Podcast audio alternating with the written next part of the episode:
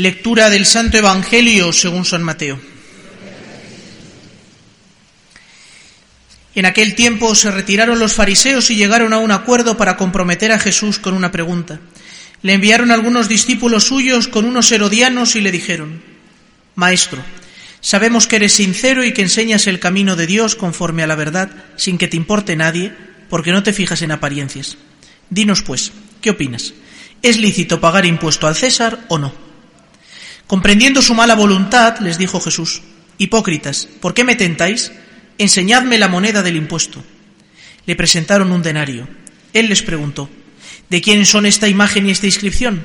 Le respondieron, del César. Entonces les replicó, pues dad al César lo que es del César y a Dios lo que es de Dios. Palabra del Señor.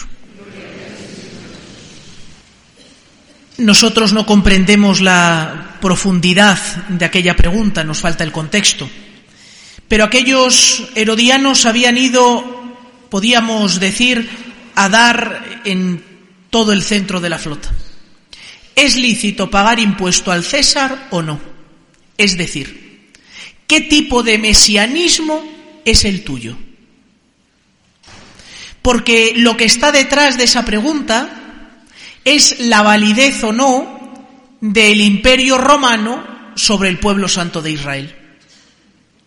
Si decía que había que pagar impuesto, los judíos le condenarían porque el pueblo de Israel era un pueblo libre, por, liberado por Dios y por tanto no tenía que estar bajo la bota de nadie.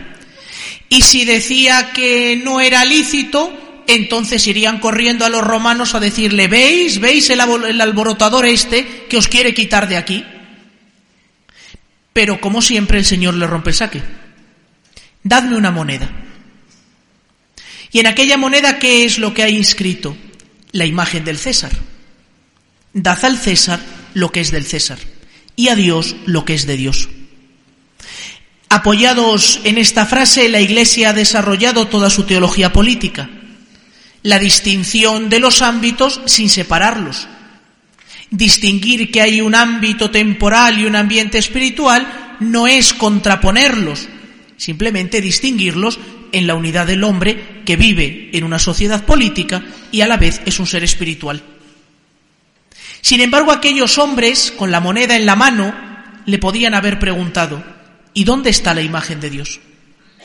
Si la fuerza de la respuesta radica en que en esta moneda está la imagen del César, ¿Cómo sé lo que darle a Dios si no tengo la imagen de Dios?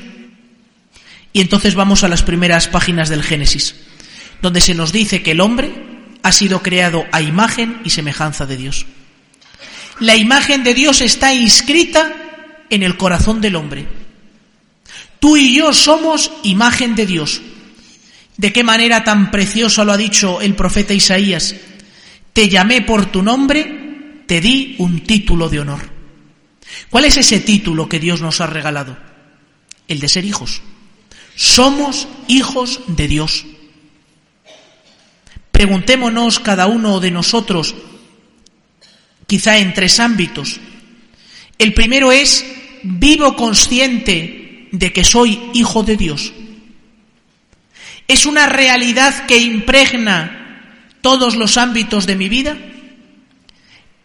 El domingo pasado el Papa nos entregaba esa exhortación sobre la confianza en el marco del 150 aniversario del nacimiento de Santa Teresita de Lisieux.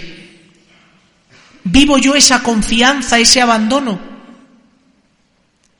Estudio como un hijo de Dios, trabajo como un hijo de Dios, me divierto como un hijo de Dios, vivo la sexualidad como un hijo de Dios, vivo la economía como un hijo de Dios. En segundo lugar, reconozco en los demás la imagen de Dios. O muchas veces me dejo llevar simplemente por lo externo, pendiente más de lo que me diferencia, de lo que me desune, poniendo etiquetas. O soy capaz de ver en el otro a Dios. Soy capaz de trascender lo inmediato. Qué impresionante esto que dice el Evangelio, que se lo reconocen porque tú no te fijas en las apariencias. ¿Cuántas veces nosotros etiquetamos a la gente y qué difícil es quitar esas etiquetas? Lo vemos a veces en el mundo público. Si se trata de denigrar a una persona, ocupa páginas y páginas de periódicos. Cuando hay que retractarse porque todo eso era falso, vale un recuadrito en la última página, al fondo, a la izquierda, para decir lo que llevamos diciendo durante dos años nos equivocamos. Y eso no solo sucede en los periódicos, sucede muchas veces en nuestro corazón. ¿Cuánto cuesta quitar el prejuicio que tenemos contra alguien? Y en tercer lugar, dirigido especialmente a los matrimonios, ¿sois capaces de ver la imagen de Dios en tu marido y en tu mujer? Quizá me podéis decir que usted no conoce a mi señora o no conoce usted a mi marido. Pues empate a uno porque sois iguales. Pero ¿sois capaces de ver la imagen de Dios? Lo que Dios ha unido, que no lo separe el hombre.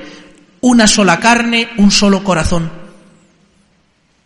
Precisamente la vocación matrimonial tiene como finalidad ese encontrarse a Dios en el otro. ¿Hasta qué punto vivís vuestra vocación matrimonial desde esta perspectiva? Pues vamos a pedirle al Señor por intercesión de San Juan Pablo II, cuya memoria se celebraría hoy de no caer en domingo, que defendió tanto la imagen del hombre. La primera encíclica como Papa de San Juan Pablo II fue precisamente Redentor Hominis, el Redentor del hombre, para poner al hombre en el centro, para recordar que el hombre era imagen y semejanza de Dios. ¿Por qué hay tanto interés en degradar hoy al hombre? Porque el demonio sabe, y a veces con más fuerza que nosotros, que mientras quede un solo ser humano sobre la faz de la tierra, habrá imagen y semejanza de Dios.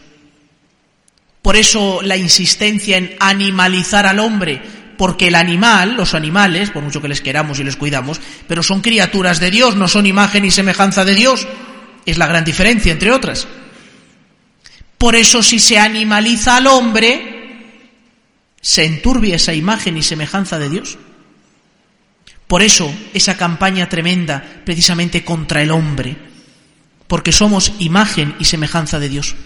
Pues ojalá que por intercesión de Santa María vivamos como hijos de Dios, sepamos ver en el otro la imagen de Dios y los que estáis casados sepáis vivir vuestra vocación matrimonial descubriendo en el otro el rostro de Dios. Que así sea.